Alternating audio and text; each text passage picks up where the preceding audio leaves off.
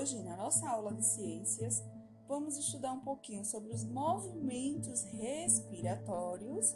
Quais são eles? Inspiração e expiração. E o que quer dizer inspiração? Na caixa torácica aumenta de volume e com isso o ar entra no sistema respiratório. Então, inspiração, o ar entra, certo? Na expiração, a caixa torácica diminui de volume e com isso o ar deixa o sistema respiratório. Então, na expiração, inspiração, nós levamos o oxigênio para os pulmões e na expiração, o que, que acontece? O gás carbônico é eliminado, certo? Que diferenças existem entre os movimentos A e B? Observem na página 38, certo?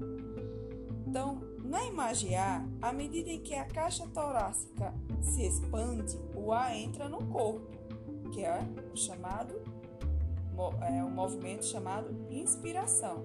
Na imagem B, à medida que a caixa torácica reduz o seu volume, o ar do corpo, o ar sai do corpo, certo?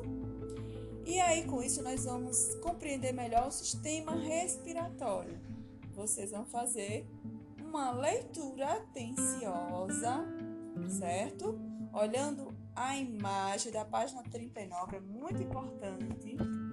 E também da página 40, que vai falar do gás oxigênio mais nutrientes, que é igual a energia, certo?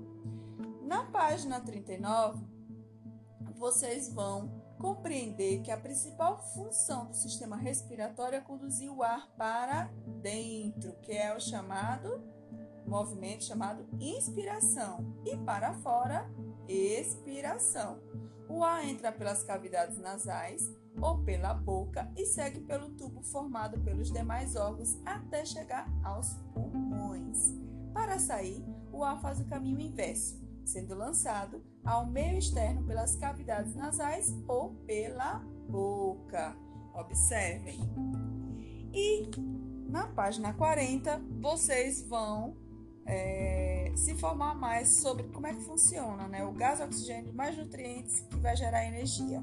Além dos nutrientes obtidos com a alimentação, o corpo precisa de ar para se manter vivo. Na realidade, apenas um dos gases presentes no ar é usado na respiração, que é o gás oxigênio.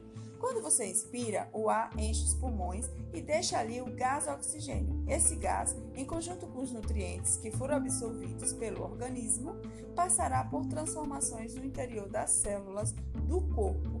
Como resultado, a liberação de energia e produção de gás carbônico e água.